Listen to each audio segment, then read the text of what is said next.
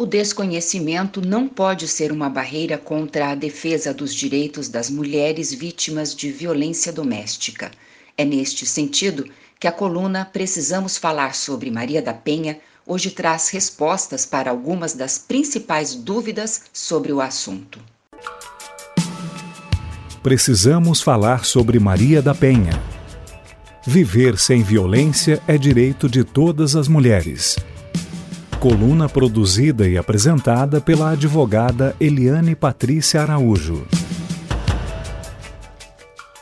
As mulheres que sofrem violência doméstica têm dificuldades em identificar e nomear as situações de violência vivenciadas. Quando percebemos que alguém ao nosso redor possivelmente está passando por violência doméstica, é fundamental que familiares e amigos deem apoio a essas mulheres. A coluna de hoje vai responder a algumas perguntas comuns que mulheres em situação de violência doméstica e familiar fazem em atendimentos especializados, como, por exemplo, no CAM, que é o Centro de Referência de Atendimento à Mulher.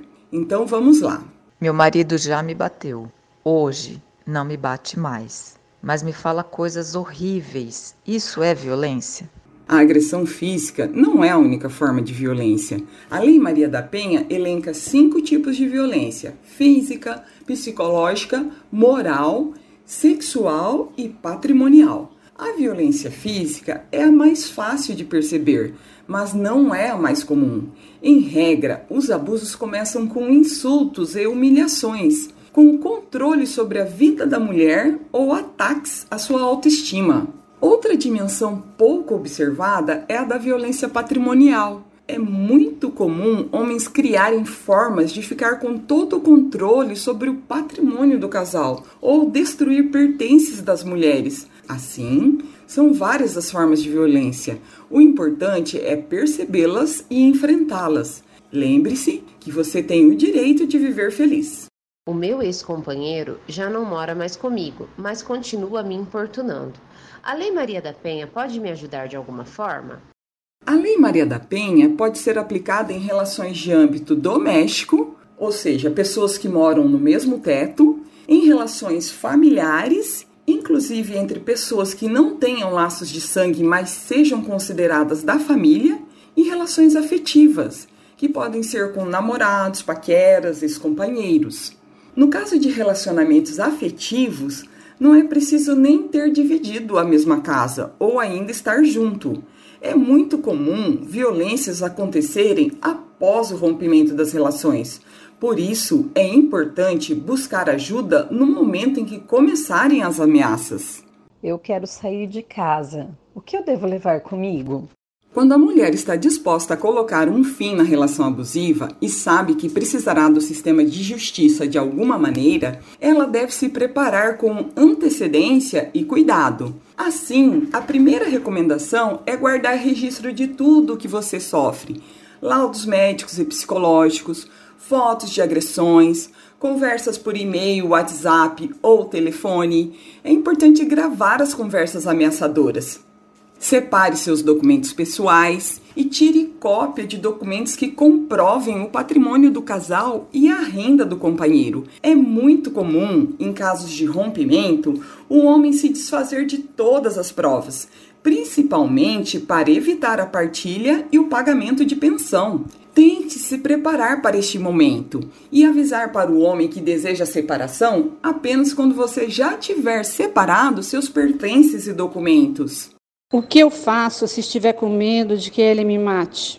Em alguns municípios são oferecidas casas-abrigo, local seguro e sigiloso onde você pode ficar com seus filhos provisoriamente até o perigo passar. Aqui em Londrina, nós contamos com a casa-abrigo Canto de Dália. O CAN, Centro de Referência de Atendimento à Mulher, é a porta de entrada para este serviço. Lá, a mulher irá receber orientações jurídicas, psicológicas e de assistência social. E, se necessário for, será encaminhada para casa-abrigo. Posso dar queixa só para dar um susto ou depois voltar atrás da ocorrência? Isso depende do tipo de crime. Nos casos de crime contra a honra, injúria, calúnia e difamação, você pode registrar a ocorrência e depois desistir a qualquer tempo do processo.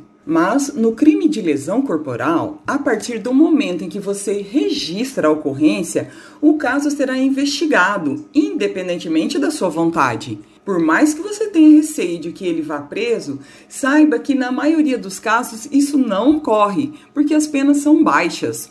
Mas o fato de fazer o registro já inibe o homem de cometer um ato de violência contra você. E, além disso, é bom ter registradas as situações de violência pelas quais você passou, para que depois ele não diga que nunca ocorreram. Mesmo que você queira desistir no futuro, ter o registro desse momento pode lhe ajudar, por exemplo, em caso de divórcio. O livro Violência Doméstica e Familiar contra a Mulher um problema de toda a sociedade foi publicado pelo Instituto Patrícia Galvão e a coluna de hoje foi baseada no capítulo Perguntas e Respostas sobre Violência Doméstica e Familiar, das autoras Luana Tomás de Souza e Nilvia Cidade de Souza. Precisamos falar sobre Maria da Penha. Viver sem violência é direito de todas as mulheres. Coluna produzida e apresentada pela advogada Eliane Patrícia Araújo. Contatos pelo WhatsApp 43 98835 9339.